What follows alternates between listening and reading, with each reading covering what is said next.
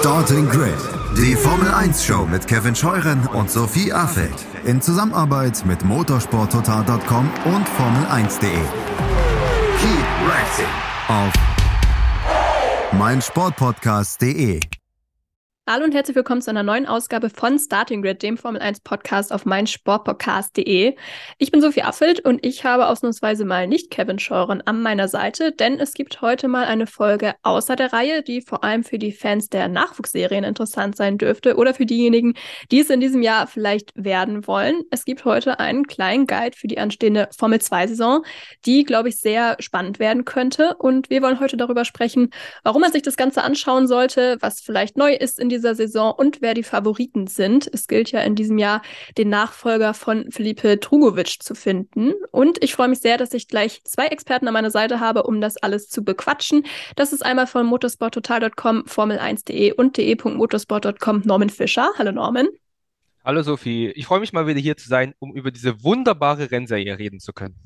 Ja, ich freue mich auch. Das letzte Mal ist, glaube ich, schon ein bisschen her, dass du hier warst. Und unsere Runde wird vervollständigt von Olivier Swartjes, Formel 2 und Formel 3 Kommentator von Sky, wo ihr die Serie natürlich auch live verfolgen könnt. Schön, dass du auch wieder dabei bist, Olli. Hi Sophie, ich freue mich. Ja, wir sind heute also in der gleichen Expertenkombi unterwegs wie bei der Formel 2 Saisonvorschau 2021 auch.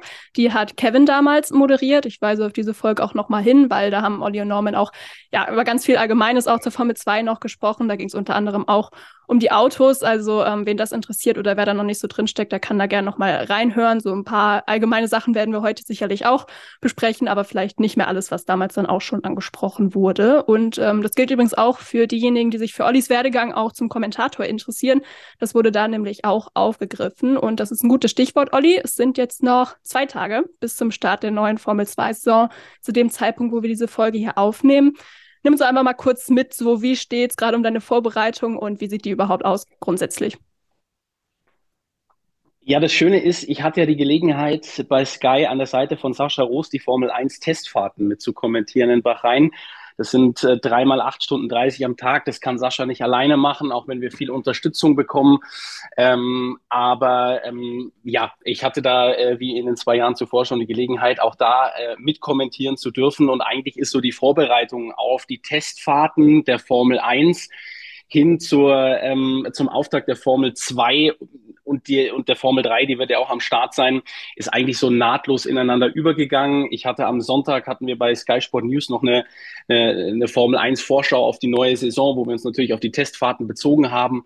Da war dann viel zu tun. Dann habe ich am Montag, habe ich mich einen Tag der Familie und meinem Hund gewidmet und ähm, dann ist es im Endeffekt gestern schon wieder mit der, mit der Vorbereitung äh, losgegangen. Normalerweise ist bei mir immer in der Woche, ich mache meistens, wenn ich beides am Wochenende habe, mache ich erst die Formel 3 und dann die Formel 2 aber weil ich natürlich äh, gut vorbereitet sein wollte bei dir, habe ich das dieses Mal umgedreht und ähm, habe dann im Endeffekt gestern schon mit der Formel 2 Vorbereitung begonnen. Werde mich dann ab heute Nachmittag und morgen dann mit der Formel 3 beschäftigen. Wobei das Schöne ist ja bei der Formel 2 eigentlich, ähm, um, um nicht zu viel vorwegzunehmen, wir kennen die Fahrer. Das sind ähm, alles Piloten, die entweder im letzten Jahr schon in der Formel 2 waren oder die ich im, im, im letzten oder vorletzten Jahr in der Formel 3 begleiten durfte. Von dem her ist die, ist die Vorbereitung dann natürlich auch etwas einfacher, weil da keine komplett neuen Namen um die Ecke kommen. Ja, und immerhin musst du dich dieses Jahr auch nicht mit irgendwelchen Formatänderungen auseinandersetzen. Da ging es ja auch immer so ein bisschen hin und her in den vergangenen Jahren. Dieses Jahr bleibt da eigentlich alles wie gehabt. Ähm, vielleicht kurz für die, die es jetzt nicht so im Kopf haben. An Freitag gibt es jeweils ein freies Training über 45 Minuten, gefolgt von einem 30-minütigen Qualifying. Am Samstag folgt dann ein etwas kürzeres Rennen, das sogenannte Sprintrennen. Das wird mit Reverse Grid gestartet. Das heißt, die Reihenfolge der ersten zehn des Qualifyings wird umgedreht. Punkte gibt es da für die Top 8 Fahrer am Ende. Der Sieger erhält 10 Punkte, Platz 2 8 Punkte, Platz 3 6 Punkte und dann wird runtergezählt, sodass der Achtplatzierte dann noch einen Punkt bekommt. Und am Sonntag findet dann das Highlight statt mit dem Hauptrennen, das ganz normal wie der Formel 1 auch in der Reihenfolge des Qualifyings gestartet wird. Da gibt es dann auch einen Pflichtboxenstopp und die Punkte werden auch nach dem gleichen Punkteschlüssel wie bei der Formel 1 verteilt für die Top 10 nämlich. Aber ja, alle Details, die könnt ihr auch bei ähm, ja, bei der Formel 2 Website nachlesen oder Olli wird das sicherlich auch des Öfteren nochmal erwähnen in seinem Kommentar. Ähm, ich wollte nur, dass wir jetzt schon mal alle so ein bisschen vielleicht ins Boot geholt haben. Und ähm, Norman, dich holen wir jetzt auch mal ins Boot und lassen dich zu Wort kommen nach fast fünf Minuten.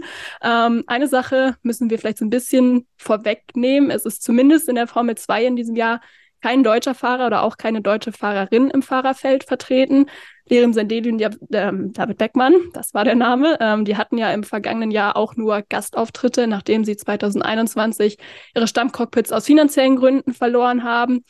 Falls es hier jetzt unter den Zuhörenden welche gibt, die sagen, nee, ohne deutsche Beteiligung interessiert mich das Ganze nicht, was würdest du denen sagen, warum sollte man der Formel 2 vielleicht trotzdem mal eine Chance geben?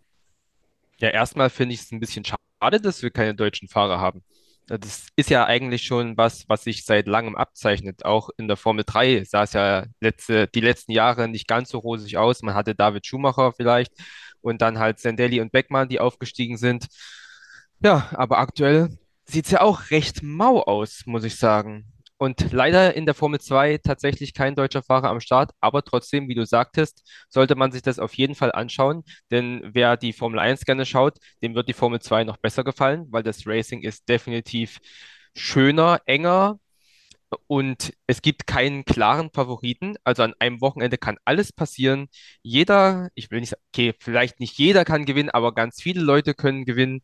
Und es ist eigentlich immer Abwechslung geboten. Die Rennen sind spektakulär. Man weiß eigentlich bis zur letzten Runde oft nicht, wer gewinnen wird. Und wer auch die Formel 1 mag, der findet dort natürlich auch die Fahrer von morgen. Ähm, also, genau aus, hm. genau aus diesem Fahrerkreis werden nämlich die nächsten Piloten meist rekrutiert. Und dann kann man schon, wenn die Leute in die Formel 1 kommen, wissen, ah, was hat der drauf? Ah, der ist gut, der ist vielleicht, hm, muss ich noch steigern. Und dann hat man vielleicht schon einen kleinen Erfahrungsvorsprung gegenüber anderen Fans. Jetzt mussten wir eben schon feststellen, dass in diesem Jahr kein Fahrer aus Deutschland am Start ist in der Formel 2 in diesem Jahr. Es gibt aber auch eine gute Nachricht, Olli, denn es gibt immerhin wieder ein deutsches Team, so halb zumindest. PHM Racing ist neu dabei, beziehungsweise offiziell heißt das Team eigentlich PHM Racing bei Charus.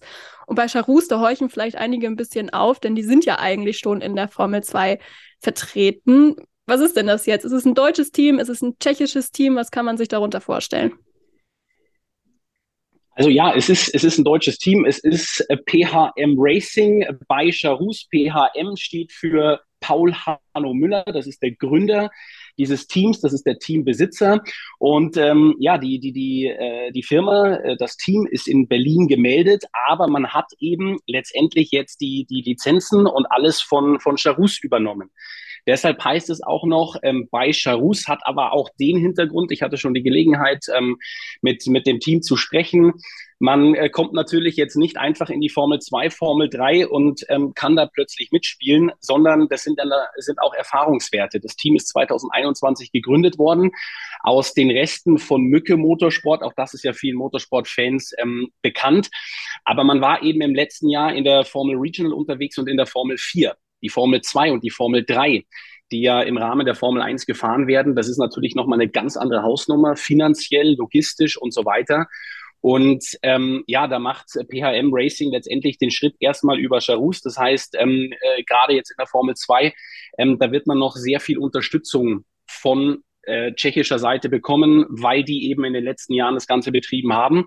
Ähm, aber im, im, im Laufe der Jahre möchte man das Ganze dann eben komplett auf die eigene Seite ziehen. Und ich bin mir sehr sicher, Darüber habe ich mit Ihnen nicht gesprochen, aber ich glaube, dass wir in diesem Jahr eben dieses BHM Racing bei Charus haben und ich glaube, dass das dann im kommenden Jahr komplett verschwindet so dass dann auch das gesamte Werk mit Fahrzeugen alles nach Deutschland verlagert ist.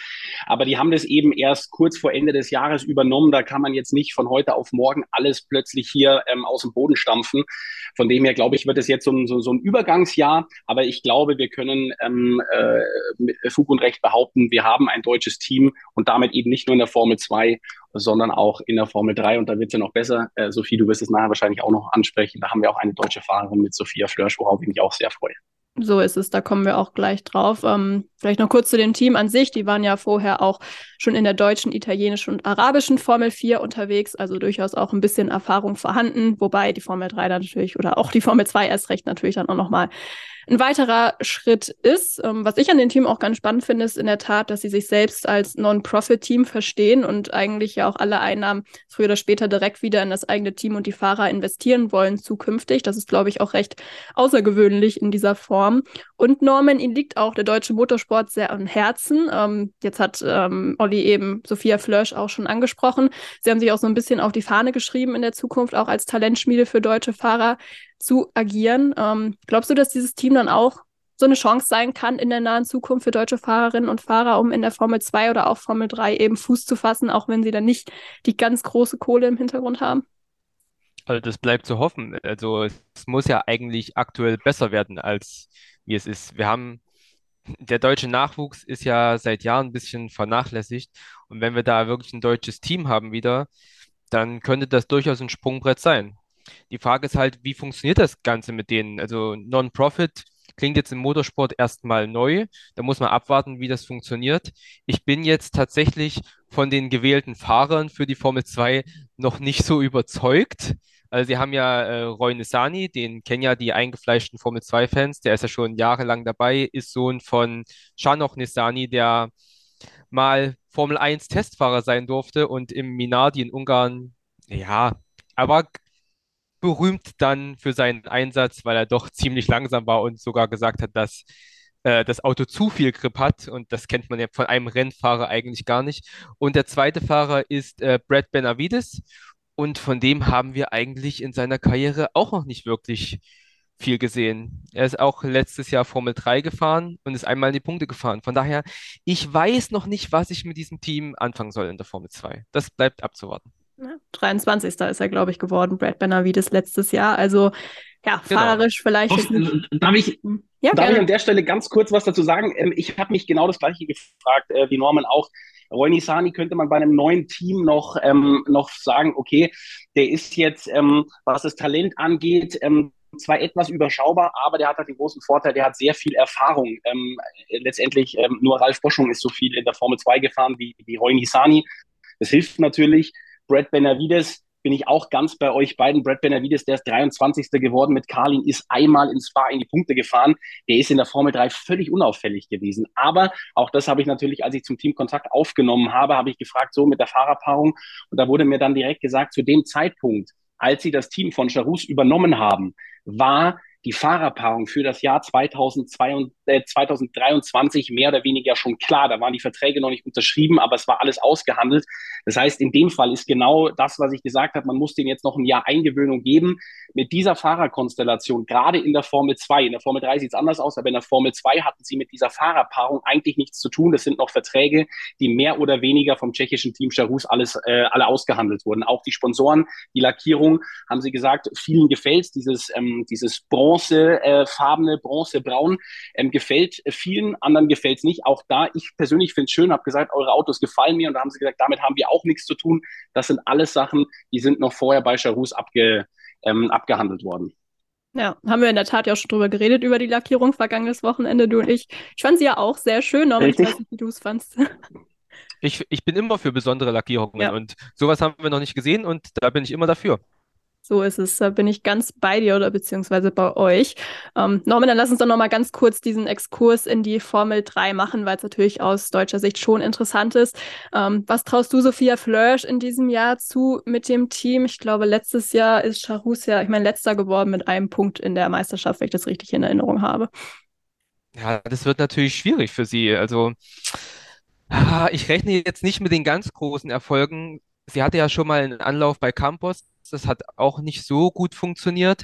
Und jetzt bei Charus, bei so einem Team, mit dem, also PHM bei Charus, mit denen man in der Vergangenheit auch nicht wirklich glänzen konnte. Ich glaube, Logan Sargent war ja für die gefahren und der, bei dem hat es ganz gut funktioniert. Aber dann muss sie auch zeigen, dass sie auch das Talent dafür hat. Und sie hat jetzt die Unterstützung von Alpine. Das heißt, sie ist jetzt im Nachwuchskader von einem Formel-1-Team.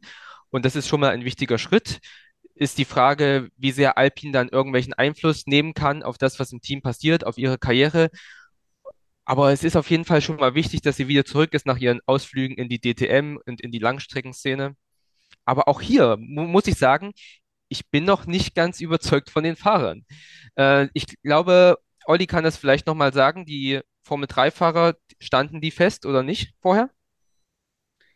Ähm, so genau bin ich tatsächlich jetzt nicht ins Detail gegangen. Ähm, also äh, Sophia Flörsch, das war eine, tatsächlich etwas, was über PHM gegangen ist. Ähm, bei Faria und Wisnicki bin ich mir nicht ganz sicher, ob das vorher schon so ausgehandelt war. Ich glaube aber, ähm, dass die tatsächlich aus dem Hause PHM kommen. Mhm, aber von, wenn ich mir jetzt so die Daten von Wisnicki angucke, letztes Jahr null Punkte in der Formel Regional, davor 23 in der äh, italienischen Formel 4 ich weiß nicht. Also, hm.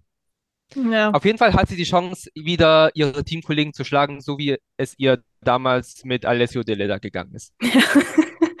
Gut, ähm, das sollte wahrscheinlich auch mindestens das Ziel sein. Ähm, wie es dann tatsächlich läuft, das werden wir in der Tat ja schon ganz bald dann sehen. Die Formel 3 startet genau wie die Formel 2 auch in Bahrain jetzt in die Saison vom 3. bis 5. März. Die Serie oder beide Serien sind natürlich auch wieder im Rahmenprogramm der Formel 1 untergebracht und vor allem die Formel 2-Fahrer werfen dann natürlich auch immer wieder ein Auge auf die Königsklasse, denn das ist ja letztendlich das Ziel, genau diesen Schritt zu machen und in die Formel 1 eben aufzusteigen. Und über das diesjährige Fahrerfeld, da werden wir natürlich gleich auch noch ausführlich drüber sprechen.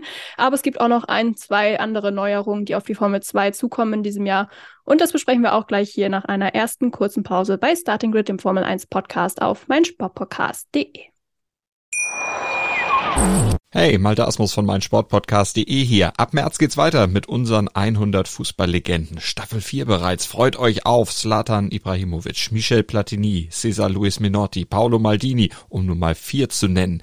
Und bis wir mit der vierten Staffel kommen, hört doch einfach noch mal rein in die bisherigen drei Staffeln. Ronaldinho, Sepp Meyer, Gary Lineker, Lothar Matthäus und viele weitere warten da auf euch. 100 Fußballlegenden. Jetzt. Überall, wo es Podcasts gibt. Elf Teams, 22 Fahrer, 14 Rennwochenenden und 28 Rennen. Das sind die Rahmendaten zur Formel 2 Saison 2023, auf die wir heute vorausschauen. Und damit herzlich willkommen zurück bei Starting Grid, dem Formel 1 Podcast auf meinsportpodcast.de, der sich heute nicht mit der Königsklasse an sich, sondern eben mit der Road to F1 beschäftigt, denn das ist die Formel 2 ja klassischerweise zumindest. Wir haben jetzt eben im vorherigen Take schon über ein neues Team gesprochen, Norman. Allerdings gibt es auch noch einige andere Neuerungen in diesem Jahr. Jahr. Eine davon, die betrifft den Rennkalender. Denn die Formel 2 wird in diesem Jahr erstmals in Australien fahren, im Albert Park in Melbourne, genauso wie die Formel 3 übrigens auch. Das steht jetzt schon seit einigen Monaten fest. Ähm, wie hast du diese Nachricht damals aufgenommen, dass man jetzt auch die Formel 2 da fahren lässt? Also ich bin immer noch so überrascht wie damals. Also die, die Nachricht, die kam wohl für alle ziemlich überraschend. Weil dass man in Melbourne fährt, das ist ja schon ein ganz schöner Weg. Und wir reden ja in der Formel 2 und vor allem auch in der Formel 3 immer über Kosten und dass die Spirale sich immer weiter dreht. Und wenn man als Fahrer so einen Platz möchte, das kostet Unmengen viel Geld. Und dass man dann plötzlich den Weg nach Australien geht, das haben viele nicht verstanden. Man ist ja früher schon so in Malaysia gefahren, in Singapur, aber das hat man ja dann alles gestrichen aus Kostengründen. Und dass man dann nach Melbourne geht, ich weiß nicht, die, die Reaktionen, wenn man die auf Twitter gesehen hat von den Fans, das konnten auch viele einfach nicht verstehen.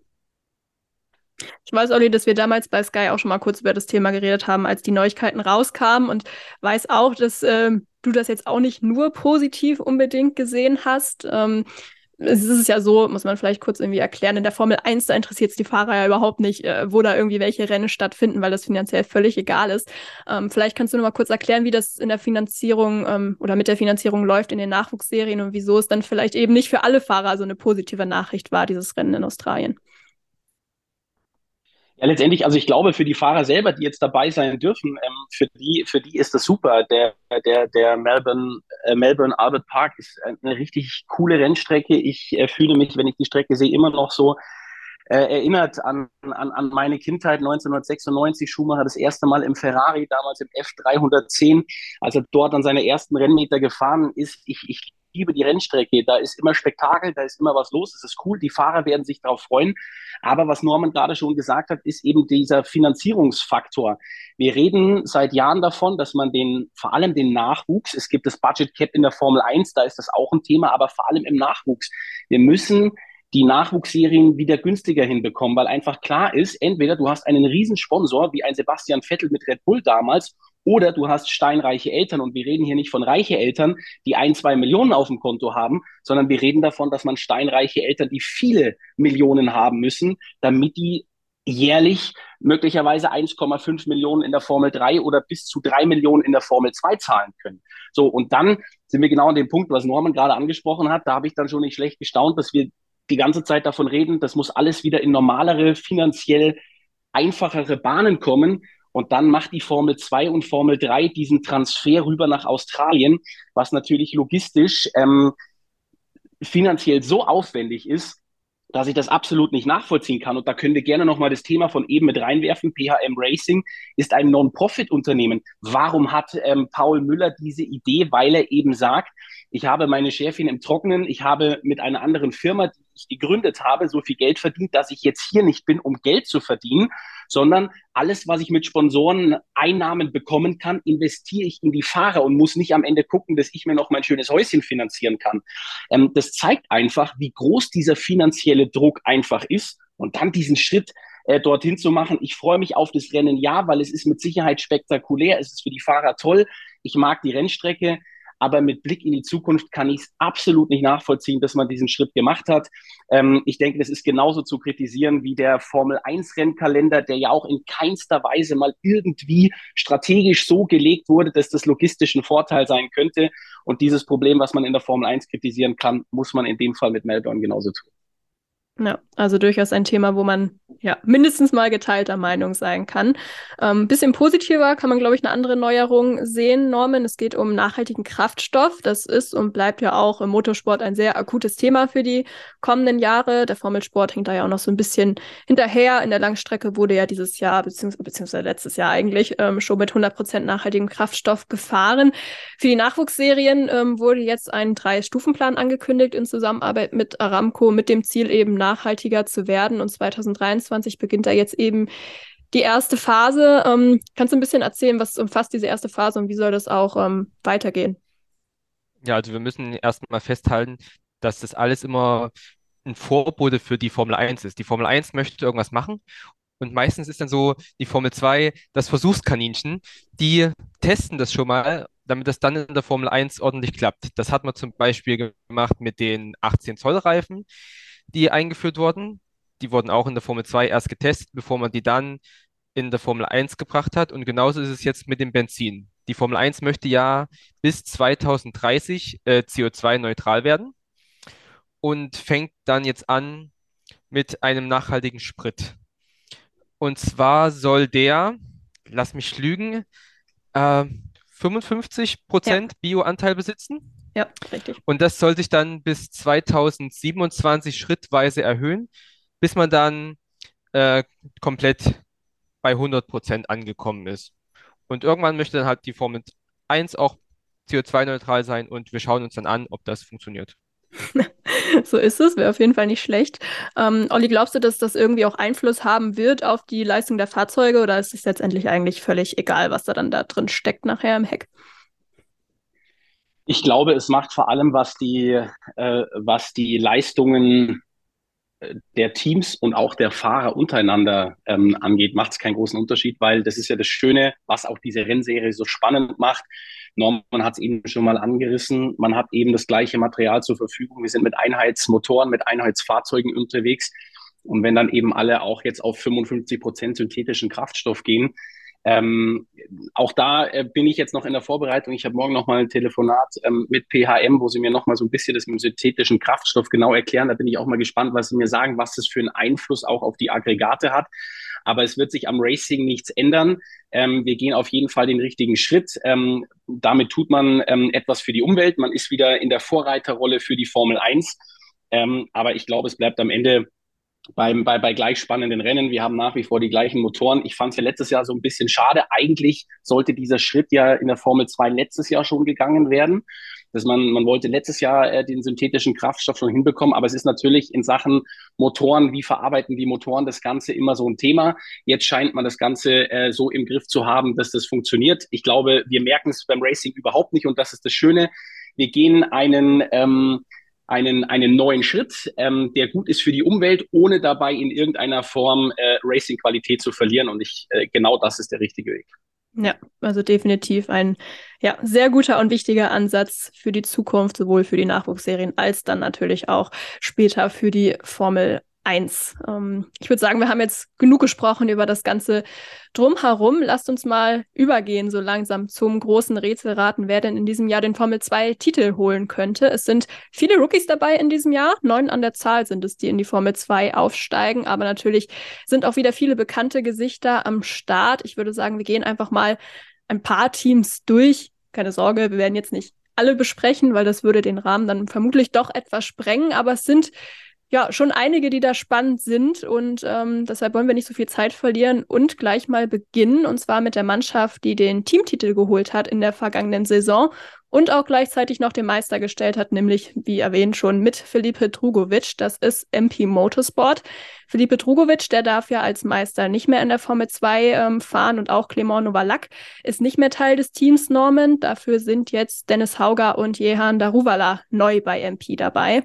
Wie schätzt du die Chancen auf die Titelverteidigung von MP Motorsport mit diesem Fahrrad-U ein?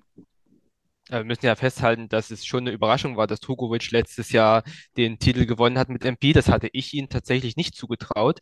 Aber die Mannschaft hat gezeigt, dass sie es kann. Und warum soll es dann nicht auch in diesem Jahr klappen? Man hat mit Hauger einen Fahrer, der bewiesen hat, dass er es kann. Er ist Formel 3 Meister gewesen. Sein letztes Jahr fand ich ein bisschen enttäuschend. Hätte ich mir doch als Formel 3 Meister etwas mehr erwartet. Aber ich glaube, wenn ich das so in Erinnerung habe, er hatte doch eine coole Statistik, dass er jetzt zum dritten Mal in Folge mit der 1 an den Start geht. Er ist in seinem Meisterjahr in der Formel 3 mit äh, der 1 gestartet, weil er bei Premar im Meisterteam gefahren ist. Genauso letztes Jahr ist er auch mit der 1 gefahren. Und jetzt wechselt er auch wieder zum Meisterteam, nur dass es dieses Jahr MP ist. Und er hat wieder die 1. Mal gucken, ob es diesmal reicht, um sich auch wieder die echte 1 zu verdienen. Von Daruvala, ja, er ist ein solider Fahrer, aber für die Formel 1 wird es bei ihm nicht reichen. Man hat es ja auch dadurch gesehen, dass er jetzt nicht mehr Teil des Red Bull-Kaders ist.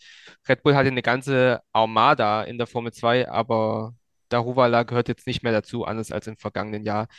Er wird sicherlich den ein oder anderen Sieg einfahren und möglicherweise sogar Top 5 in der Gesamtwertung angreifen, aber für den Sprung nach ganz oben wird es dann auch nicht mehr reichen. Ja, er geht ja jetzt auch schon in seine vierte Formel-2-Saison, also gehört er jetzt auch durchaus schon zu den erfahrenen Fahrern. Ähm, hast du jetzt schon angesprochen, er ist kein Red Bull Junior mehr, im Gegensatz zu Dennis Hauger, der ist immer noch Teil des Kaders. Aber Olli, ähm, Norman hat es eben schon so ein bisschen angesprochen, so richtig ähm, den Erwartungen wurde Dennis Hauger letztes Jahr nicht gerecht, nachdem er den Formel-3-Titel ja im Jahr zuvor sehr souverän geholt hat. Ähm, du kommentierst ja beide Serien. Ähm, was würdest du sagen, wie groß ist so der Schritt zwischen Formel 3 und Formel 2 und wieso ist es dann manchmal eben doch schwer, wie man jetzt vielleicht auch an Dennis Hauger gesehen hat, an seine Leistung dann wieder anzuknüpfen?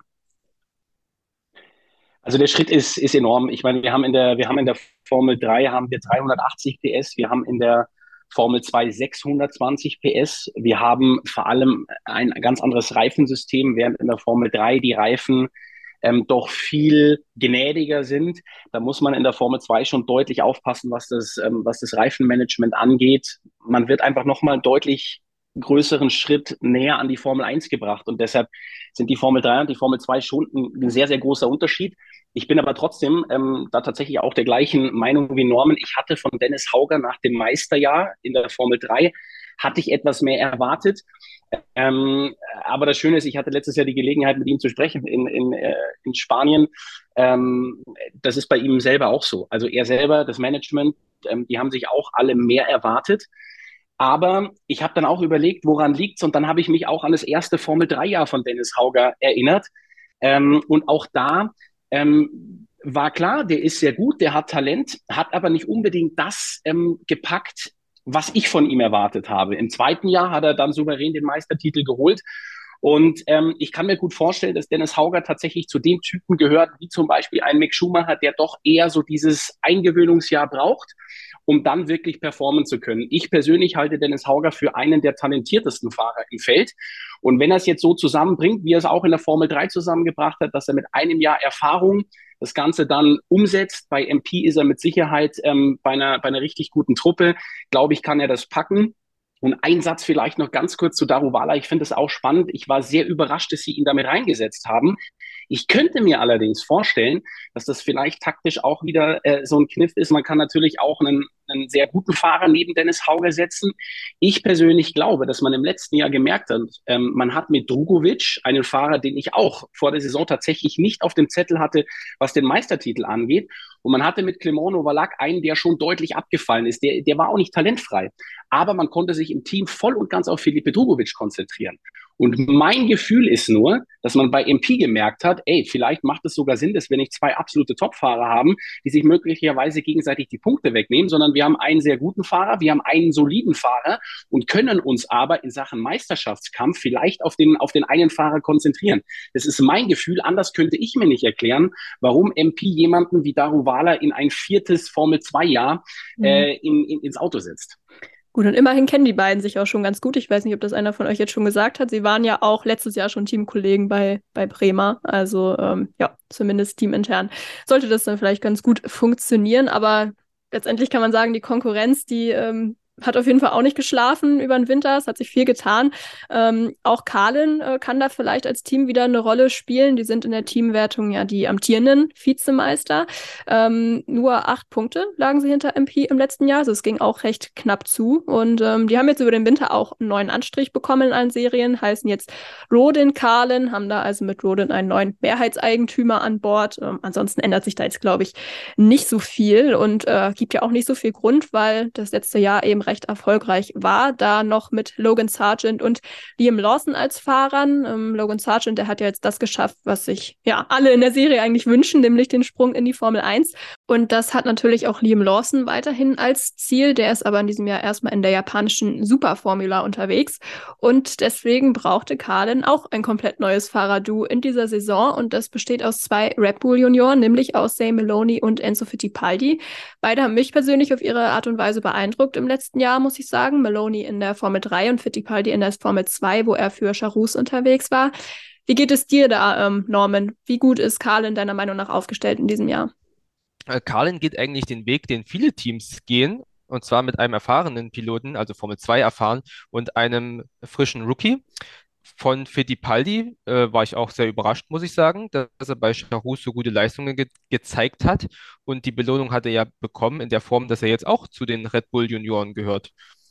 Das war für mich auch ein überraschender Schritt und ich bin gespannt, wie er sich jetzt mit der neuen Unterstützung behaupten kann. Mit Zane Maloney hat er dann einen weiteren Red Bull-Piloten an seiner Seite, an seiner Seite der hat sich im ersten Formel 3 ja auch ganz gut geschlagen und hat dementsprechend sich auch den Aufstieg in die Formel 2 verdient. Und ich bin gespannt, wie sich das Teamduell entwickeln wird. Ich glaube, dass am Anfang für die Paldi die Oberhand behalten wird. Mal gucken, ob Meloni dann aufschließen kann. Ja, Meloni, der ja wirklich äh, ein sehr starkes Saisondrittel oder letztes Saisondrittel in der Formel 3 hatte, ähm, da glaube ich die letzten drei Hauptrennen gewonnen hat und am Ende sogar fast noch den Titel hätte holen können. Also ähm, ja, definitiv auch ein spannender Kandidat oder eine spannende Paarung. Ähm, jetzt haben wir schon über drei Red Bull Junioren insgesamt kurz gesprochen. Wenn man jetzt aber mal auf die Website des Red Bull Junior Teams geht, dann sieht man da insgesamt sechs Red Bull Junioren in der Kategorie Formel 2 aufgelistet und Carlin ist in der Tat auch nicht mal das einzige Team mit einem Red Bull Lineup oder einem reinen Red Bull Lineup. Das gilt nämlich auch für Hightech Grand Prix. Die haben Jack Crawford und Isaac Hajar an Bord in diesem Jahr, die beide ähm, den Schritt von der Formel 3 in die Formel 2 machen. Und auch Ayumu Iwasa, den sollten wir natürlich nicht vergessen. Der ist Fünfter geworden letztes Jahr als Rookie und geht jetzt in seine zweite Formel 2-Saison mit dem Dams-Team. Ähm, ich glaube, man kann schon sagen, dass zwischen diesen sechs Fahrern durchaus auch ein Konkurrenzkampf herrscht, weil die schauen natürlich auch immer ein bisschen in Richtung Formel 1, gerade auch in Richtung Alpha Tauri, was da ähm, das Cockpit angeht, ähm, gegebenenfalls auch von Yuki Tsunoda, wenn der in diesem Jahr nicht performen kann. Ähm, Olli, wen siehst du da so vorne von diesen sechs Kandidaten? Wer deiner Meinung nach die, die besten Chancen zu überzeugen in diesem Jahr?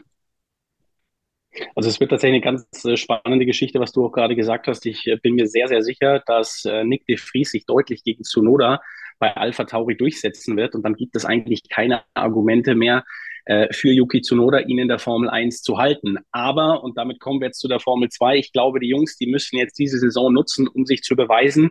Denn auch das ist ja am, am, am vergangenen Wochenende oder bei den Testfahrten aufgekommen. Alpha Tauri, da steht ein möglicher Verkauf im Raum. Entweder man zieht aus Faenza aus Italien um nach England oder man will eben dieses Team loswerden. Und, und wenn man so zwischen den Zeilen liest, geht es äh, dem Konzern Red Bull darum, dass man sich zwar ein Team leisten möchte, aber kein zweites mehr. Und dann wird es für die Red Bull Junioren natürlich viel, viel schwieriger, in die Formel 1 zu kommen, weil dann gibt's nur noch das Cockpit, ich sage jetzt einfach mal so, neben Max Verstappen und nicht mehr die zweite Reihe noch bei bei Alpha Tauri. Und ähm, ich denke, ähm, das wird sehr, sehr spannend zwischen diesen, zwischen diesen sechs äh, Red Bull Junioren. Dennis Hauger, ich habe es eben gesagt, ich halte von ihm sehr, sehr viel.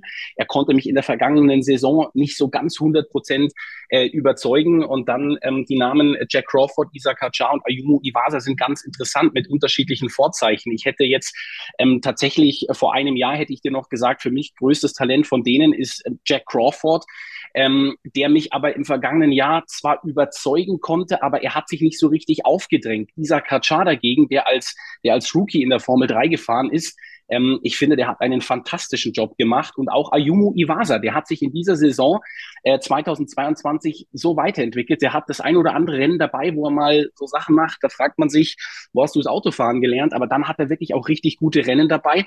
Ich hatte letztes Jahr in Spa-Francorchamps tatsächlich die Gelegenheit, bei einem Abendessen mal mit Christian Horner über die Nachwuchs Fahrer zu sprechen. Und da war tatsächlich der erste Name, den er genannt hat, war Ayumu Iwasa. Also der scheint auch bei Red Bull ganz oben momentan auf dem Zettel zu stehen.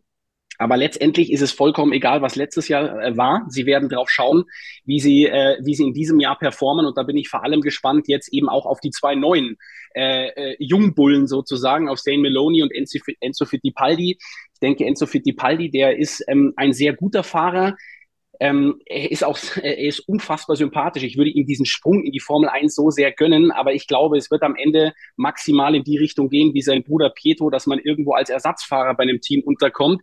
Zane Maloney dagegen, der hat mich wahnsinnig überrascht. Du hast es eben schon gesagt, der ist eigentlich ganz gut reingekommen in die Saison, solide ähm, und, und dann war das nicht mehr so, wie er sich das vorgestellt hat. Und dann hat er am Ende der Saison hat er die drei Hauptrennen gewonnen, nimmt da natürlich deutlich mehr Punkte mit als die Konkurrenz und verliert die Meisterschaft. Ich glaube, es war am Ende um fünf Punkte nur.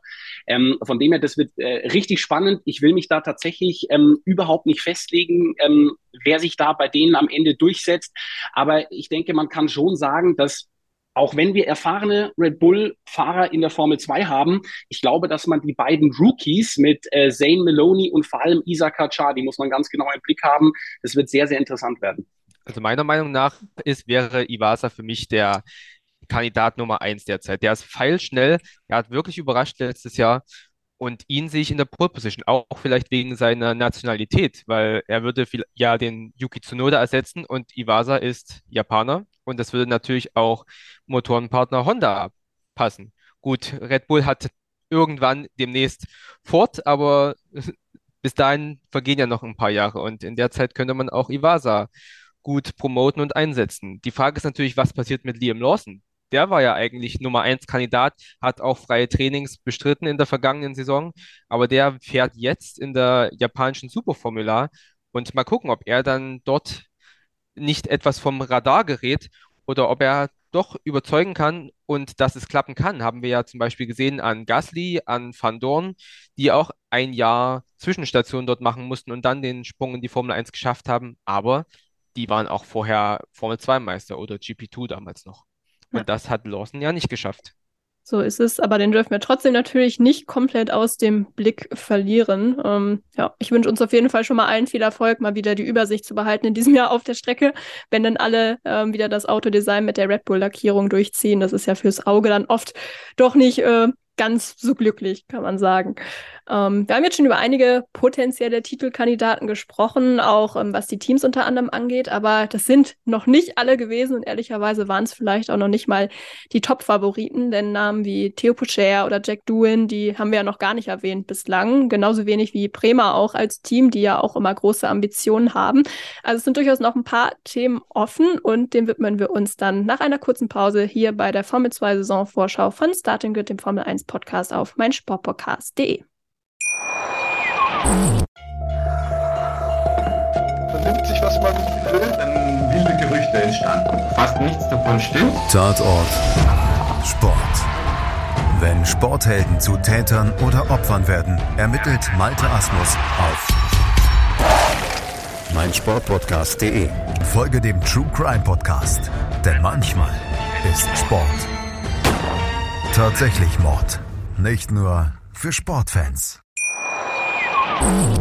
Weiter geht's hier bei Starting Grid, dem Formel 1 Podcast auf meinsportpodcast.de mit dem Blick auf die vermutlich bekannteste Nachwuchsserie im Motorsport. Wir schauen heute auf die Formel 2.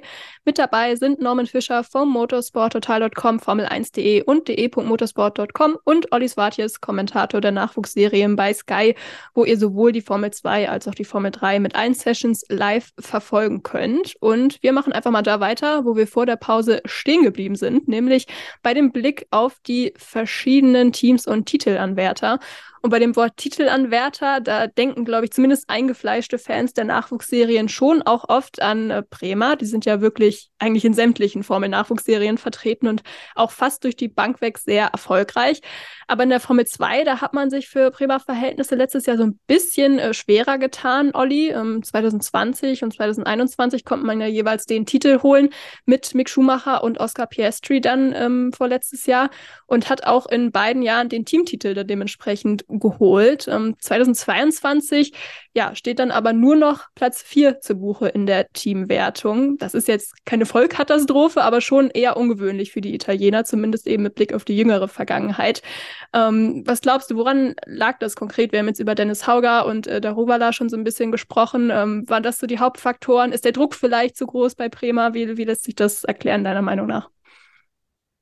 Also um nochmal dein Wort äh, Katastrophe aufzunehmen, ja, es ist natürlich keine Katastrophe, aber René Rosin, der Teamchef, der wird es äh, wahrscheinlich auch als solche bezeichnen. Das war für mich neben dem Meister Drugovic, den ich so, habe ich eben schon mal gesagt, auch nicht erwartet hatte, war das für mich die größte Überraschung. Und ähm, ich, ich glaube, man hat dabei bei Bremer auch selber so ein bisschen im Dunkeln getappt. Man war es irgendwie gewöhnt in der Formel 2, Formel 3. Man ist irgendwie so der Dauerabonnent, so gefühlt sowohl auf den Fahrertitel als auch auf den Konstrukteurstitel. Und dass man da dann tatsächlich nur die vierte Kraft war, ähm, das hat mich im letzten Jahr extrem überrascht. Ähm, zumal man ja auch vom, vom, vom äh, Fahrerduo her jetzt nicht erwarten konnte, dass das irgendwie großes Risiko ist. Wir haben ja eben schon drüber gesprochen, das ist das Fahrerduo, was wir jetzt bei MP haben, Dennis Hauger, Dejan Daruvala. Hauger ähm, kam als, als, als Rookie rauf mit viel Talent, Daruvala, der erfahrene, dafür vielleicht nicht ganz so talentierte Fahrer. Deshalb habe ich gedacht, ja, ist auch der richtige Schritt für Bremer und dass die dann ähm, so, so äh, in, in Anführungsstrichen gar nicht performen konnten, was man sonst von ihnen gewöhnt ist, hat mich wahnsinnig überrascht. Das hätte ich vor der Saison, ähm, hätte ich, hätte ich wahrscheinlich ähm, mich nicht mit, mit Geld festgelegt auf irgendeinen Fahrer, aber ich hätte gesagt, beim Team, da glaube ich, ähm, macht man mit Bremer nie was falsch, aber so kann man sich irren, das ist das Schöne. Aber auch da, ähm, ich weiß nicht genau, was der Grund war, warum sie es nicht so richtig hingekriegt haben. Natürlich spielen die Fahrer am Ende auch eine Rolle. Und da wird es auch dieses Jahr wieder richtig interessant. Mit Frederik Westi haben wir ja Mercedes Junior, ähm, einen Dänen, der auch schon Erfahrung hat in der, in der Formel 2. Und dann mit Olli Berman haben wir einen ähm, Ferrari Junior, der der jüngste Pilot sein wird. Und das wird richtig spannend, weil das ist in meinen Augen mit einer der talentiertesten Fahrer, den ich in den letzten Jahren in den Nachwuchsserien gesehen habe. Der hat mich auch letztes Jahr in der Formel 3 total überzeugen können. Ist ja auch wirklich ähm, super knapp am Titel vorbeigefahren. Ich glaube, der hatte ähm, auch nur, dem haben auch wieder nur sechs oder sieben Punkte gefehlt, ähm, hat da also auch nochmal ein äh, Wörtchen mitreden können. Ähm, der ist, also wenn ich mich festlegen müsste, wer die größte Überraschung in diesem Jahr werden könnte, ähm, würde ich ähm, äh, auf Olli Berman setzen. Deshalb äh, bin ich mal gespannt und glaube auch, dass Prema ähm, da so ein bisschen wieder mehr in die Richtung kommt, wo man sie kennt, nämlich eher Richtung Podiumplätze eins, zwei, drei, vier, sowas. Hm. Ich frage mich in der Tat auch immer so ein bisschen, wie groß Thema Druck bei Bremer in der Tat ist. Ähm, ich habe nämlich letztens, das ist schon ein paar Wochen her, ähm, Tauri Talk gehört. Das ist der offizielle Podcast von Alpha Tauri, wo Nick de Vries dann auch zu Gast war und so ein bisschen erzählt hat von seiner Zeit bei Bremer und ähm, ja, dann auch so ein bisschen berichtet hat, die hatten, das war eigentlich ähnlich wie jetzt oder im letzten Jahr, ähm, da hatten sie auch gerade zwei Meister hervorgebracht mit Gasly und Leclerc. Und äh, er kam dann neu ins Team und hat im ersten Rennen dann Platz vier im, im Qualifying geholt und fand das eigentlich auch ganz gut so für Formel 2 Verhältnisse bis dann das Team irgendwie zu ihm kam und gesagt hat, ja, also wenn wir die Meisterschaft jetzt verlieren, dann ist das, weil du die Pole heute nicht geholt hast, dann ist das deine Schuld. Ähm, also ich weiß jetzt nicht, ob das heutzutage immer noch so ist. Ja, er hat auch noch ein anderes Beispiel gegeben, wo er dann irgendwie in Baku ähm, mit George Russell gecrashed ist, statt irgendwie Platz zwei abzusichern und dann erstmal in die Stadt geflohen ist, weil er sich nicht zurück in die Garage getraut hat. Also ähm, fand ich irgendwie ganz interessant zu hören, aber wie gesagt, das, das, muss jetzt überhaupt nicht heißen, dass das jetzt für alle Fahrer so gilt oder heute immer noch der Fall ist. Ähm, eine Sache noch, bevor ich meinen Monolog wieder beende. Ähm, ich glaube, es sind auch einige Leute in der jüngeren Vergangenheit von Prema zu MP Motorsport gewechselt, in der Tat, auch aus dem Formel-3-Team von Prema allerdings, soweit ich weiß. Vielleicht könnte das auch so ein bisschen was erklären. Einerseits, was so den Prema Abfall in, in Anführungszeichen ähm, angeht, aber vielleicht auch eben mit Blick auf den Erfolg von MP Motorsport, den wir ja jetzt schon ein bisschen ähm, beleuchtet haben auch. Ähm, Norman, um dich wieder reinzuholen auch. Ähm, Olli hat jetzt die beiden Fahrer schon angesprochen mit äh, Frederik Westi und Olli Berman. Ähm, ich könnte mir auch ganz gut vorstellen, dass es ein gutes Duell wird. Ähm, wen würdest du da am Ende vorne sehen? Das ist ja auch wieder das Duell so Erfahrung.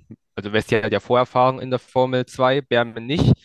Berman fand ich im im Gegensatz zu Olli nicht immer überzeugend. Er hatte schon einige Manöver drin, wo man sich gefragt hat, hä, was sollte das denn jetzt? Der war halt wirklich so ein bisschen Kamikazen, weil man in irgendwelche Zwischenfälle verwickelt, die halt ein bisschen komisch aussahen. Und wenn er das abstellt, dann kann er Westi auf jeden Fall schlagen. Wenn er sich am Anfang wieder zu viel in irgendwelche Sachen verwickeln lässt, dann kann natürlich auch schnell mal der Kopf mitspielen. Er hat das letztes Jahr ganz gut umgesetzt und konnte sich daraus befreien und hat ja, wie Olli gesagt hat, knapp den meisten Titel nur verpasst. Und mal schauen. Besti, ja, ist für mich bisher ein solider Fahrer gewesen, aber jetzt auch keiner, der immer hervorgestochen ist. Er hat ja auch bei in der Formel 3 damals gegen Piastri intern den Kampf um den Meistertitel verloren. Ja, ist eine solide, aber für mich keine ganz spektakuläre Paarung, wo ich jetzt keinen sehe, der wirklich für mich einer der Favoriten um den Titel ist. Das sind andere. Gut, ich muss sagen, also ich bin auf Olli Berman schon auch sehr gespannt. Ich habe ihn auch in der Formel 4 ein ähm, bisschen verfolgt, wo er ja vor zwei Jahren ähm, in derselben Saison den Titel in der italienischen und der deutschen Formel 4 geholt hat. Übrigens jeweils vor dem deutschen Tim Tramnitz. Also ähm, gut, Formel 2 natürlich jetzt auch nochmal was anderes als Formel 3. Da hat Olli den Unterschied ja auch schon ganz gut erklärt. Aber ich bin auf jeden Fall sehr gespannt, ähm, was er leisten kann. Ähm, Frederik Vesti, ja, muss man auch abwarten. Der hat letztes Jahr als Rookie mit ART Platz 9 belegt mit einem Sieg und fünf Podiumsplätzen insgesamt. Und äh, ART Grand Prix können wir eigentlich auch ganz gut als Überleitung benutzen, weil die haben nämlich äh, Bremer geschlagen in der Teamwertung im letzten Jahr, sind da Dritter geworden und haben auch den Vizemeister gestellt, nämlich mit Theo Poucher. Und der ist ja auch in diesem Jahr wieder für das Team am Start. Ähm, wird ja seit Jahren wirklich als ganz großes Talent gehandelt, ist ja auch in der ähm, Junior Akademie von Sauber und ähm, möchte natürlich irgendwie jetzt auch das schaffen, was auch Nick de Vries geschafft hat, nämlich den Titel dann eben im dritten Anlauf holen und dann in die Formel 1 aufsteigen. Aber Norman, der Titel, der muss jetzt dafür eigentlich schon zwingend her für Theo Pocher in diesem Jahr. Also der muss definitiv her. Wenn er es jetzt in diesem Jahr nicht schafft, dann wird seine Karriere aber mal einen richtigen Kratzer ähm, erleben. Ich hatte eigentlich schon gedacht, dass er sich den Titel im letzten Jahr easy krallt. Aber dass dann so der Tugovic dazwischen geschossen kommt, ich glaube, da hat der Porsche wahrscheinlich selbst nicht mitgerechnet. Aber im dritten Jahr, also wenn er es dann nicht schafft, Leute, die im vierten Jahr einen Titel holen, die schaffen es eigentlich nicht in die Formel 1. Ich bin überzeugt davon, dass wir Porsche in der Formel 1 sehen, allein aufgrund der Verbindung zu Alfa Romeo und Sauber. Gut, ist jetzt natürlich auch die Frage, was dann passiert mit dem Übergang zu Audi, weil Audi wird, hat ja jetzt schon Minderheitsanteile am Team übernommen. Da ist jetzt die Frage, wie der weitere Weg aussehen wird. Das können wir jetzt noch nicht sagen. Äh, wäre das nicht passiert, dann hätte ich Porsche für 2024 auf jeden Fall in Formel 1 gesehen. Aber das hätte ich ehrlich gesagt auch 2000, für 2023, also dieses Jahr schon. Und dann hat es halt mit dem Titel aber nicht geklappt. Gespannt bin ich auch auf Victor Martins. Die, der ist natürlich Meister der Formel 3 gewesen. Und als Meister der Formel 3 hast du natürlich auch gewisse Ansprüche, auch vielleicht Titelambitionen aber man hat ja gesehen, dass es sehr knapp war. Von daher könnte man eigentlich alle Fahrer, die im vergangenen Jahr in der Formel 3 um den Titel gefahren sind, so auf eine Ebene stellen. Ja, so ist es. Ähm, immerhin hat er das geschafft, was Theo Pocher dann eben letztes Jahr nicht geschafft hat, nämlich diesen Titel ähm, zu holen. Ähm, Olli, wenn wir jetzt schon bei Victor Martins eben auch waren, der macht ja auch so ein bisschen quasi das französische Line-Up bei dem französischen Team perfekt. Da gibt es irgendwie dann ja auch so diese Parallele zu Alpine in der Formel 1. Und da stiehlt Martins ja sicherlich auch immer mal hin, weil der ja auch Alpine Junior ist. Ähm, was würdest du sagen, was ihn so auszeichnet als Info für die Leute, die ihn in der Formel 3 vielleicht jetzt auch nicht gesehen haben im letzten Jahr? Also er war in der vergangenen Saison war er vor allem konstant. Er hat nur in vier Rennen nicht gepunktet, sonst war er immer in den Punkten. Ähm, und ich glaube, das ist letztendlich das, das was ihn, was ihn ausgemacht hat. Und das ist letztendlich gerade in den Nachwuchsserien, wo die Fahrer ja noch viel lernen müssen, ist das etwas, was ganz, ganz viel ausmacht. Wir haben, gut, in der Formel 2 war es jetzt letztes Jahr anders, da hat Drogovic mit fünf Siegen ähm, auch in Sachen ähm, Podestplätze und so weiter, hat er die, hat er die Statistiken angeführt, aber man hat es nicht selten gehabt in, in der Formel 2 und Formel 3, dass jemand vielleicht nur ein oder zwei Siege hat in der Saison, wird am Ende aber trotzdem Meister, weil man eben konstant in die Punkte fährt. Das war auch die große Qualität oder ist die große Qualität gewesen von, von, von Oscar Piastri in den, in den Meisterjahren. Ähm, der jetzt auch nie für ähm, reihenweise erste Plätze gesorgt hat, aber er war viel in den Punkten und das ist das, was Victor Martins auszeichnet. Und ich bin ganz bei euch. ART ist eine ganz, ganz spannende Konstellation. Wir brauchen nicht um den heißen Brei reden. Theo Pocher, der war letztes Jahr mein großer äh, Favorit oder, oder Top-Kandidat auf den Meistertitel, ähm, ist da deutlich abgehängt worden von Drugovic. In diesem Jahr gehört er für mich wieder mit dazu. Ich habe aber aus diesem Jahr gelernt. Ich werde mich nicht mehr festlegen auf einen. Ich habe so den Pool. Ich würde sagen, Hauger, Pocher, Duin, das sind für mich so die, die potenziell eigentlich da vorne mitmischen ähm, äh, müssten. Und teamintern wird das natürlich sehr interessant. Das, was Norman eben gesagt hat, haben wir hier auch wieder. Wir haben den erfahrenen im dritten Jahr Pourcher, dann haben wir einen Victor Martins. Aber ich bin trotzdem von Victor Martins, auch wenn er den Meistertitel geholt hat, hat er mich nicht überzeugt, wie viele andere. Ich halte zum Beispiel die Kandidaten, die mit hochkommen, wir haben schon drüber gesprochen, Zane Maloney, Olli Berman, Isa Kaczar, auch ein Roman Stanek, der hochkommt, die halte ich alle für rein vom Potenzial her bessere Rennfahrer als Victor Martins. Denn das dürfen wir nicht vergessen, wenn wir uns mal die, die, die Meisterschaft im letzten Jahr anschauen. Victor Martins hat als erfahrener Mann den Meistertitel gewonnen. Aber Zane Maloney, Olli Berman, Isa Kaczar, die hinter ihm waren, das waren alles Rookies. Und wir dürfen das letzte Rennen nicht ganz vergessen. Ich finde es nach wie vor ganz, also es ist ja kurios zu Ende gegangen. Äh, man hat das Rennen abgebrochen, obwohl man hätte vielleicht noch mal starten können. Damit war dann klar am grünen Tisch. Viktor Martin stand selber da an den, an den Kommandoständen, wusste nicht, ja, was ist jetzt? Und Olli Berman lag zu dem Zeitpunkt im Rennen so, wenn die weitergefahren wären, hätte er ihm den Titel noch abnehmen können. Und deshalb für mich waren Zane Maloney, Olli Berman, Isaac Kaczar haben mich so viel mehr überzeugt im vergangenen Jahr, weil sie eben neu in der Rennserie waren und trotzdem alle um den Meistertitel mitgekämpft haben. Deshalb glaube ich, ist Victor Martins für ART natürlich die logische Konsequenz, ihn in die Formel 1 hochzuziehen. Er bleibt bei der französischen Mannschaft. Ich glaube aber trotzdem, ich habe viele jetzt gehört, die gesagt haben, oh, das könnte für Theo Pourcher ganz gefährlich werden äh, mit Victor Martins. Ähm, ich halte nichts mehr für unmöglich nach dem letzten Jahr mit, mit Hugovic, aber ich halte tatsächlich Martins für nicht so gefährlich für Theo, Theo Pourcher, wie viele sagen.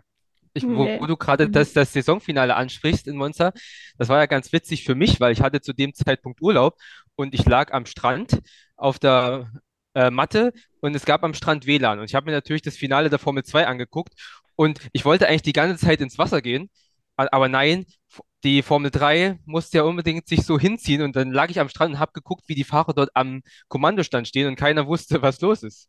Das war für mich sehr witzig. Ja. Und ähm, nochmal, um zum Thema Konstanz zurückzukommen, da möchte ich gerne einen Namen einwerfen, und zwar Esteban Ocon. Erinnert ihr euch an dessen äh, GP3-Saison damals, 2015? Der ist Meister geworden und hat ein einziges Rennen gewonnen, und zwar das allererste. Und dann hatte er tatsächlich eine Reihe von neun zweiten Plätzen in Folge. Das ist eigentlich eine irre Bilanz. Neun zweite Plätze in Folge. Aber dadurch, dass er halt in nur drei Rennen schlechter war als Platz vier, hat es halt trotzdem für den Titel gereicht. Ja, also Konstanz war definitiv auch der Schlüssel eben für Viktor Martins im letzten Jahr.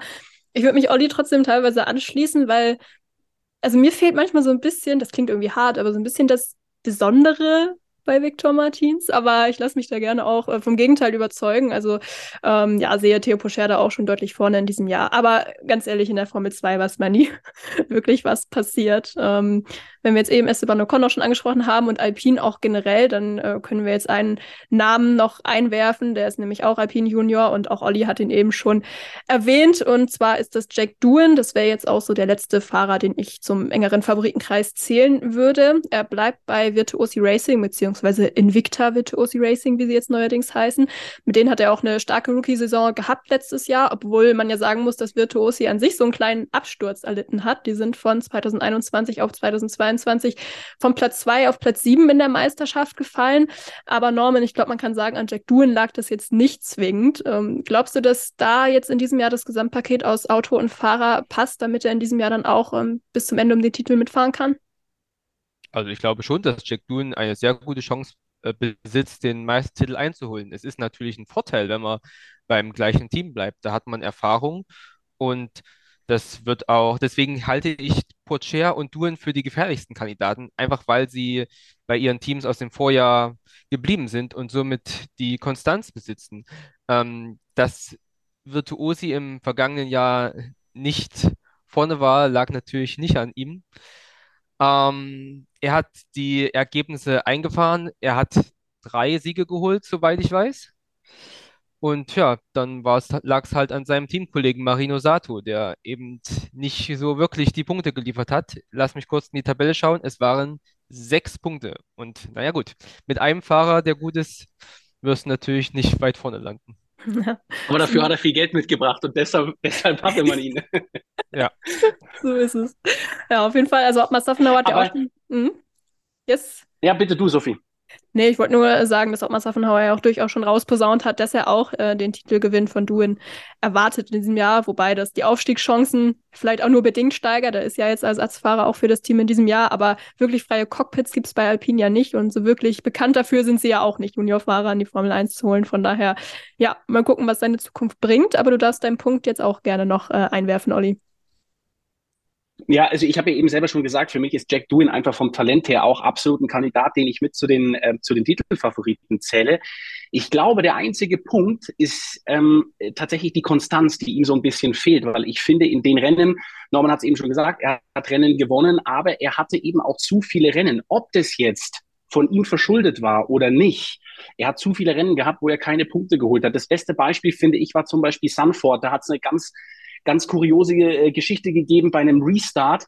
Ähm, da hat er dann die Schuld nachher auch auf andere geschoben. Ich habe im ersten Moment auch gedacht, hm, ja, war komisch, aber wenn man sich die Bilder dann genau anguckt, es war halt auch nicht ganz clever gemacht. Ich, ich will ihm dann in dem Moment auch teilweise die Schuld gar nicht zuschieben. Aber wenn ich Titel gewinnen möchte, Norman hat es eben gesagt, Esteban Ocon, dann reichen auch gefühlt 900 zweite Plätze, reichen auch, um Meister zu werden. Ja, ähm, und, und das ist, glaube ich, das, der, der einzige Knackpunkt bei Jack Doohan. Ich erinnere mich da auch an das Finale äh, bei der Formel 3 2021. Da ging es für Trident darum, dass man den, ähm, dass man den Teamtitel holt. Und da hat er eine ganz klare Ansage vom Team bekommen. Er soll bitte ähm, das Ding sicher nach Hause fahren, keinen Angriff starten und ähm, hat dann auch ziemlich Ärger vom Team bekommen, weil er sich da nicht dran gehalten hat. Also ich glaube, dass der so im Kopf ein bisschen ruhiger werden muss für sich selber, um Konstanz reinzubringen und um auch in seinem Team ein, bessere, ein besseres Standing zu haben. Ansonsten hat der alles, was man braucht, um Rennfahrer zu werden, hat natürlich immer auch seinen Vater an der Seite, auch wenn der auf vier Rädern ähm, nie unterwegs war, sondern auf zwei. Aber ich halte Jack Green für einen richtig, richtig guten Fahrer. Ich glaube, bei ihm ist der entscheidende Faktor, dass er die Konstanz reinbringen muss und vielleicht auch in der einen oder anderen Situation mal zurückziehen muss, auch wenn er weiß, es kostet ihm jetzt vielleicht einen Punkt. Aber egal, dann bin ich nicht auf dem Podium, nehme aber Punkte mit und habe nicht wieder ein DNF da stehen. Ja, er fährt an der Seite von Amaury Cordel übrigens, der sich im letzten Jahr schon verbessert hat, kann man glaube ich sagen, aber im Normalfall sollte der eigentlich kein ernsthafter Konkurrent für Jack Doohan sein. Ähm, ja, ich bin der Meinung, dass wir jetzt damit eigentlich die spannendsten Namen abgehandelt haben sollten. Das klingt irgendwie ein bisschen blöd, nachdem wir ungefähr über zwei Drittel des Fahrerfeldes gesprochen haben, aber gut, so ist es eben. Ähm, ich würde sagen, wir machen noch mal eine letzte kurze Pause und sprechen dann im letzten Take noch ganz kurz über eine schöne Comeback-Story und natürlich stehen auch noch unsere Tipps zur Meisterschaft aus. Also bleibt dran hier bei Starting mit eurem Formel 1 Podcast auf meinsportpodcast.de. In rund 40 Folgen habt ihr mich jetzt schon sagen hören, I want to tell you about the Beatles. Ich habe euch die Geschichten zu ihren Alben und ihren Songs erzählt, euch ihre wichtigsten Wegbegleiter und Vertraute vorgestellt und natürlich die Orte, die für die Bandgeschichte eine wichtige Rolle spielten. Habt ihr die drei bisherigen Staffeln schon durchgehört? Nein? Na, worauf wartet ihr dann noch? Rein in den Podcatcher eurer Wahl und einfach mal losgehört. Und folgt gerne auch unserem Instagram-Kanal iwtty-Beatles Podcast. Ein letztes Mal zurück für heute bei der Formel 2 Saisonvorschau von Starting Grid, dem Formel 1 Podcast auf meinsportpodcast.de. Ich habe es vor der Pause eben schon äh, kurz angedeutet. Ich möchte zumindest noch schnell ein Wort über einen Fahrer verlieren, der in diesem Jahr sein Comeback als Vollzeitfahrer in der Formel 2 gibt. Die Rede ist von Juan Manuel Correa, der wieder zurückkehrt nach dem ja wirklich schrecklichen Unfall in Spa 2019, bei dem Antoine Hubert ums Leben kam. Korea hat sich selbst dabei auch äh, schwer verletzt, musste seitdem unzählige OPs hinter sich bringen, aber er hat sich jetzt langsam wieder zurückgekämpft, ähm, war jetzt zwei Jahre in der Formel 3 unterwegs, auch mit ART Grand Prix und in der Formel 2 gibt er jetzt ähm, sein Comeback mit Van Amersfoort Racing Norman. Ähm, wie hast du diese Comeback-Ankündigung aufgenommen? Es war jetzt nicht selbstverständlich, dass wir ihn dann nochmal sehen werden in der Formel 2.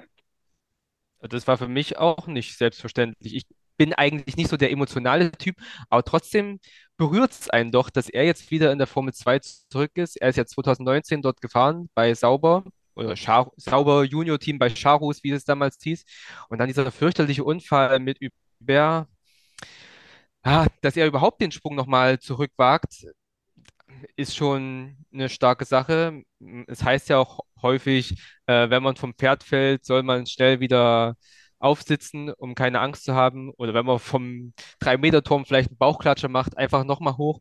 Und so ähnlich ist es bei ihm wahrscheinlich auch so mit dem Motorsport. Er wollte das machen, hat sich wieder zurückgekämpft, hat es wieder in die Formel 3 geschafft. Es ist ja auch unüblich, dass jemand, der in der Formel 2 war, nochmal zurück in die Formel 3 geht, aber er musste halt einfach von wirklich fast null beginnen. Und sein erstes Lernjahr war ganz ordentlich.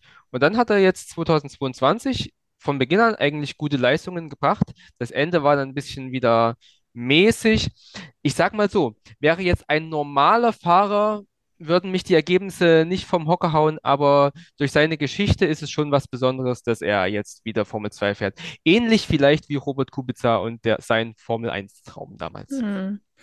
Ja, ähm, Korea hat auch mal gesagt, dass er diese Rückkehr in die Formel 2 irgendwie sich auch zum Ziel gesetzt hat, unmittelbar nach dem Unfall und es irgendwie auch als Motivation braucht, um das alles irgendwie auch durchzustehen. Ähm, Langstrecke fährt er übrigens auch parallel noch in diesem Jahr. Also er hat sich wirklich viel vorgenommen für 2023. Ähm, gut, mit Blick auf die Formel 2. Ich weiß auch gar nicht, ob es dann da immer so sehr ums Ergebnis geht letztendlich oder vielleicht auch darum, dass sich jetzt durch dieses Comeback auch irgendwie ein Kreis ähm, für ihn schließt. Trotzdem äh, die Frage, Olli, was traust du ihm sportlich jetzt noch so zu, auch wenn wir mal auf Van Amersfoort ähm, generell schauen, die ja noch recht neu in der Serie auch sind? Sophie, ich würde, ich würde dir gerne was anderes sagen, weil ich ihn als Rennfahrer sehr mag. Ich habe ihn auch äh, letztes Jahr in, in Spanien ähm, kennenlernen dürfen, hatte ein bisschen Kontakt. Ich mag ihn sehr, sehr gerne und ähm, ich habe ihm nicht nur die Daumen gedrückt, dass er das Comeback in die Formel 2 schafft, sondern ich würde ihm auch die Daumen drücken. Ich weiß, wir sollen, wir sollen nicht parteiisch sein, aber ich würde mir so wünschen, dass er auch sportlich Erfolg hat.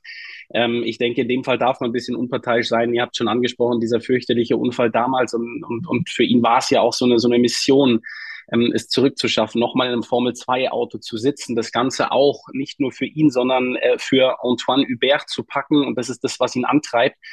Und dafür habe ich äh, höchsten Respekt, nicht nur die unzähligen Operationen, die du angesprochen hast. Der hatte ja, äh, der hatte über ein Jahr diese, diese, diese Schiene, wo Schrauben von außen in dieses Bein reingegangen sind. Also ich habe wirklich aller, allergrößten Respekt davor, dass Juan Manuel Correa das geschafft hat, überhaupt in die Formel 2 zurückzukommen. Allerdings, ähm, Norman hat es gerade auch gesagt, äh, mit den Worten, wenn man ihn jetzt ähm, als normalen Fahrer sehen würde, glaube ich, ist da sportlich nicht, nicht allzu viel zu holen, was aber auch daran liegt, ähm, wir reden hier, es gibt Leute, die sagen, Motorsport ist kein Sport, aber doch, es ist Sport. Und ähm, sein, sein Sprunggelenk, ähm, es ist der Gasfuß, sonst könnte er wahrscheinlich gar nicht mehr richtig Rennen fahren, aber der ist noch äh, ziemlich eingeschränkt. Und ich glaube, mit diesen Einschränkungen, deshalb passt auch dieser Vergleich mit Robert Kubica, denke ich, sehr gut, der mehr oder weniger einarmig fahren musste. Ähm, es ist einfach schwierig, mit so einem Handicap die Leistung von anderen Fahrern bringen zu können. Und ich denke, dafür spricht auch die Tatsache, er ist ja 2021 bei seinem Comeback in der Formel 3 ähm, bei ART auch wieder ähm, als Sauber Academy Driver gelistet worden. Das ist ja jetzt Stand, äh, Stand jetzt nicht mehr. Ich habe ihn dort nicht mehr gefunden. Deshalb hat man da auch bei Sauber scheinbar den Stecker gezogen. Er war ja auch schon ähm, Sauber Junior in der Verbindung mit Charus, hat, ähm, hat Norman eben gesagt. Ähm, das wollte man auch wieder aufrecht erhalten oder wollte man auch wieder äh, gerade rücken. Aber auch da zeigt sich eben, dass man leistungsmäßig bei Sauber jetzt eben auf andere äh, Namen setzt. Ähm, ich wünsche mir einfach für Juan Manuel Correa, dass er eine sehr passable Saison fährt. Ähm, das, das wünsche ich ihm einfach persönlich. Ähm, er hätte mit Sicherheit auch die Fähigkeiten dazu, ist aber eben stark eingeschränkt. Trotzdem bei Van Amersfoort Racing sitzt er, finde ich, in einem sehr, sehr interessanten Team. Die hatten letztes Jahr auch nicht unbedingt die Fahrer, die mit, mit, mit Leistung überzeugen konnten. Van Amersfoort Racing war im letzten Jahr neu, haben HWA Racing ähm, äh, äh, übernommen und ähm, ich glaube, dass die jetzt in der zweiten äh, Saison deutlich mehr leisten können. Und vor allem ist dabei der Teamkollege Richard Fairshore so ein Faktor. Der hat ja auch bei den Testfahrten überzeugt. Und jetzt nicht nur, weil Richard Fairshore die Bestzeit gefahren ist, äh, was die Testfahrten in Bahrain angeht. Aber Richard Fairshore, finde ich, hat auch im letzten Jahr schon das ein oder andere ähm, gute Rennen gezeigt, obwohl Trident gerade, das ist in der Formel 3 anders, aber in der Formel 2 nicht wirklich zu überzeugen wusste. Deshalb Richard Fairshore in der Kombination mit von Amersfoort Racing wird eine richtig spannende Geschichte.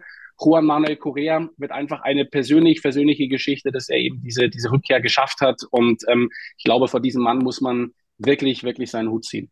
Ja, so ist es. Er sagt ja auch selbst, dass die Formel 2 für ihn einfach auch die beste Kategorie ist, trotzdem, um sich als Fahrer weiterzuentwickeln, auch wenn es dann eben nichts mit der Formel 1 wird. Und das können wir wahrscheinlich mit sehr großer Sicherheit sagen.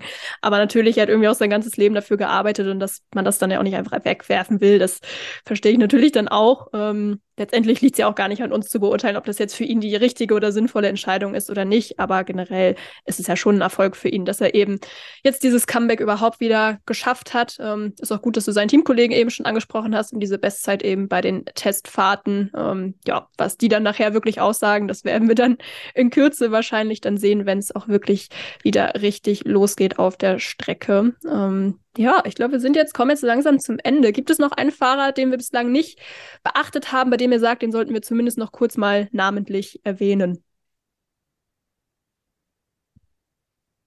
Gut, scheint. Naja, für, für, Norman. Ja, für Formel 1-Fans muss man natürlich äh, Arthur Leclerc erwähnen. Ja, der Bruder, Danke. Bruder von Charles Leclerc. Mehr wollte ich auch nicht sagen. das ist der Bruder von Charles Leclerc, den dürfte natürlich jeder eingefleischte Formel 1-Fan und auch nicht eingefleischte Formel 1-Fan kennen. Arthur Leclerc war ja auch Ferrari Junior. Ist er immer noch, noch, ja. Ja. Ist es noch? Ist es noch. Und man wird gespannt sein, was mit ihm geht. Er fährt für Dams, hat mit Iwasa einen sehr schwierigen Gegner, aber hat natürlich auch, hat natürlich auch ein gutes Team hinter sich. Ich glaube, dass sich Iwasa durchsetzen wird. Ich glaube nicht, dass Leclerc das Talent seines Bruders hat, aber es ist nun mal der Name Leclerc. Auf den kann man auch achten. Aber also ich muss sagen, er gibt mir irgendwie regelmäßig Rätsel auf. Also einerseits hat er echt eine starke Race Pace, andererseits ist er aber auch regelmäßig irgendwie in so blöde Aktionen verwickelt, die ihm dann bessere Ergebnisse irgendwie versauen. Also er und Olli Berman, die kamen sich ja letztes Jahr in der Formel 3 als Teamkollegen auch oft recht nah bei Prema und ich hatte auch den Eindruck, am Ende war die Stimmung da dann auch nicht mehr ganz so gut im Team. Aber ja, vielleicht wird es ja jetzt äh, ein bisschen besser dann ähm, mit dem Neustart bei Dams. Ähm, Olli, hast du noch was zu ergänzen zu Arthur Leclerc? Nee, ihr habt, ihr habt im Endeffekt das Wichtigste gesagt. Ich finde, Arthur Leclerc ähm, ist wirklich immer so eine, so eine, so eine zweischneidige Geschichte. Du hast auf der einen Seite immer das Gefühl, ey, ähm, gerade wenn der durch Reverse Grid oder durch irgendeinen technischen Fehler von weit hinten starten musste, auch schon in seinem ersten Formel 3 Jahr, wie der sich teilweise von hinten wieder nach vorne gekämpft hat. Ich kann mich an ein Rennen erinnern, da ist er, glaube ich, von 30 oder 29 gestartet und war irgendwie nach der Hälfte der, der Rennrunden, und es sind ja in der Formel 3 nicht so viele, war der dann schon plötzlich irgendwie wieder in Punktenähe. Also der kann Auto fahren, der kann überholen, aber er hat dann eben doch wieder Situationen drin, wo man sich fragt, ähm, hoppala, was ist denn das? Ähm, wenn du so weiterfährst, dann wirst du in die Fußstapfen deines äh, Bruders nicht, nicht, nicht stapfen. Also ich glaube, da sind wir uns alle einig, dass er das Talent von Charles nicht hat. Ähm, aber ich bin ganz, ganz gespannt, ähm, wie er sich jetzt in der Formel 3 macht, äh, in der Formel 2 macht, weil die Formel 2 ist einfach rein vom Fahrerischen auch nochmal was anderes wie die, wie die Formel 3. Wenn wir jetzt da zum Beispiel ähm, dieses, dieses Überholen nehmen, du hast 30 Autos in der, in der Formel 3. Wenn er jetzt nur der Überholkönig ist, ähm, dann ist das eh eine Geschichte, die wird in der Formel 2 vorbei sein. Da hat man nicht so viele Autos, da funktioniert alles ein bisschen anders. Man kann auch nicht so extrem hart die Reifen pushen. Mehr Reifenmanagement ist gefragt. Also da ist dann ein ganz anderer Typ von Rennfahrer gefragt. Und da bin ich einfach mal gespannt, wie er in die, in die, in die äh, Rolle reinschlüpft. Ich glaube, für die, für die Formel 2, auch für uns bei Sky äh, ist es natürlich super, wenn der auch mit Ergebnissen, vielleicht mit Podestplätzen aufwarten kann, weil er eben äh, einfach einen großen Namen hat. Auch in der Kombination mit Dams ist ein französisches Team. Der ehemalige Formel 1-Fahrer Charles Pic leitet das Ganze jetzt, ist natürlich für den Monegassen, der vor allem im, des Französischen mächtig ist, ähm, auch eine gute Kombination. Ähm, also ich denke, ähm, es wird eine Person, auf die man auf jeden Fall schauen muss. Ich bin gespannt, wie er sich am Ende verkaufen wird. Ja, also definitiv eine spannende Personalie, auch aber nicht nur aufgrund seines Nachnamens, kann man, glaube ich, sagen. Ähm, gut, der Vollständigkeit halber vielleicht nochmal kurz die Übersicht über die Fahrer und Teams, die wir jetzt nicht genannt haben. Clement Novalak hatte ich ganz zu Beginn schon mal erwähnt, der kehrt zu Trident zurück nach einem Jahr bei MP Motorsport, fährt er an der Seite von Roman Stanek, der aus der Formel 3 hochkommt, ähm, da letztes Jahr Fünfter geworden ist. Und bei Campos, da gibt's das Du aus Kuschmeini, der ähm, auch aus der Formel 3 ebenfalls hochkommt. Und Ralf Boschung, der ja jetzt auch schon zu den erfahreneren Fahrern zählt, aber natürlich aus deutscher Sicht als Schweizer auch immer ganz interessantes und ähm, ja, eigentlich auch durchaus letztes Jahr ganz gute Ergebnisse gezeigt hat, wenn er nicht gerade verletzt war. So. Aber ähm, das Interessantere bei ihm ist ja eigentlich immer das Auto. Ja, das stimmt. das fällt auf jeden mit, Fall ins Auge. Mit dem Gesicht, was auf dabei. der Seite ist. Ja. Ja. Genau. Also, weil ihr das gesagt habt, ich finde es bei ihm tatsächlich interessant, weil Ralf Boschung war so einer, der ist immer mitgefahren, der hat gefühlt das Feld immer komplettiert. Ähm, und dann hat er im letzten Jahr hat er ja super begonnen. Also ich erinnere mich an den Rennstart in Bahrain letztes Jahr. Ich weiß es nicht mehr genau, aber ich glaube, der kam von Position 5 oder 6 und war nach Kurve 1, war der schon auf der zweiten Position und war nah dran, sich auch den ersten Platz zu holen. Also keiner ist so gut gestartet wie, wie er. Ich habe ihn dann mal gefragt, ähm, weißt du eigentlich, warum du so gute Starts hast? Na, da völlig selbstbewusst gesagt, ja, das weiß ich, aber ich sag's niemandem. Ich wäre ja blöd, wenn ich es jemandem verrate. Ähm, dementsprechend habe ich dieses Geheimnis auch nicht erfahren. Aber er ist dann eingebremst worden, Sophie, du hast es gerade gesagt, durch die Nackenprobleme, die er hatte und die waren wirklich massiv. Der hatte, ich glaube, insgesamt musste der zwölf Rennen, also sechs Rennwochenenden, wo er entweder gar nicht erst da war oder das freie Training und Qualifying gefahren ist, aber beim Rennen dann nicht fahren konnte. Also bei dem bin ich tatsächlich gespannt. Ich habe auch bei den Testfahrten genau hingeguckt. Ähm, also der war jetzt nie ganz weit oben. Er war aber, glaube ich, zweimal auch unter den Top 5. Also das wird auch gerade aus deutscher Sicht, wir haben ihn ja auch oft bei uns im, im, im, im Vorlauf, weil er A, sympathisch ist und weil er halt auch Deutsch spricht. Ähm, glaube ich, wird ganz interessant. Ja, der ist in der siebten Saison in der Formel 2. Der ist kein Kandidat für die Formel 1 oder sowas. Aber ich finde es trotzdem immer schön zu beobachten, ähm, wie so jemand, ähm, und damit hätte ich nicht mehr gerechnet, dass der jetzt im, ich sag mal, Herbst seiner Formel 2-Karriere, so äh, bezeichne ich es jetzt mal, dass der da plötzlich dann nach so vielen Jahren nochmal so einen Boost bekommt. Und da kann dann auch keiner sagen, das hat damit zu tun, dass es schon seine siebte Saison ist. Also entweder hat man die Rennserie nach zwei oder drei Jahren verstanden oder eben nicht, dass man dann in der Saison 6 ähm, so auf sich aufmerksam macht. Also da bin ich wirklich mal gespannt. Ich, ich drücke ihm ganz fest die Daumen, dass er verletzungsfrei bleibt, dass der Nacken funktioniert und dann schauen wir mal, wo er am Ende steht.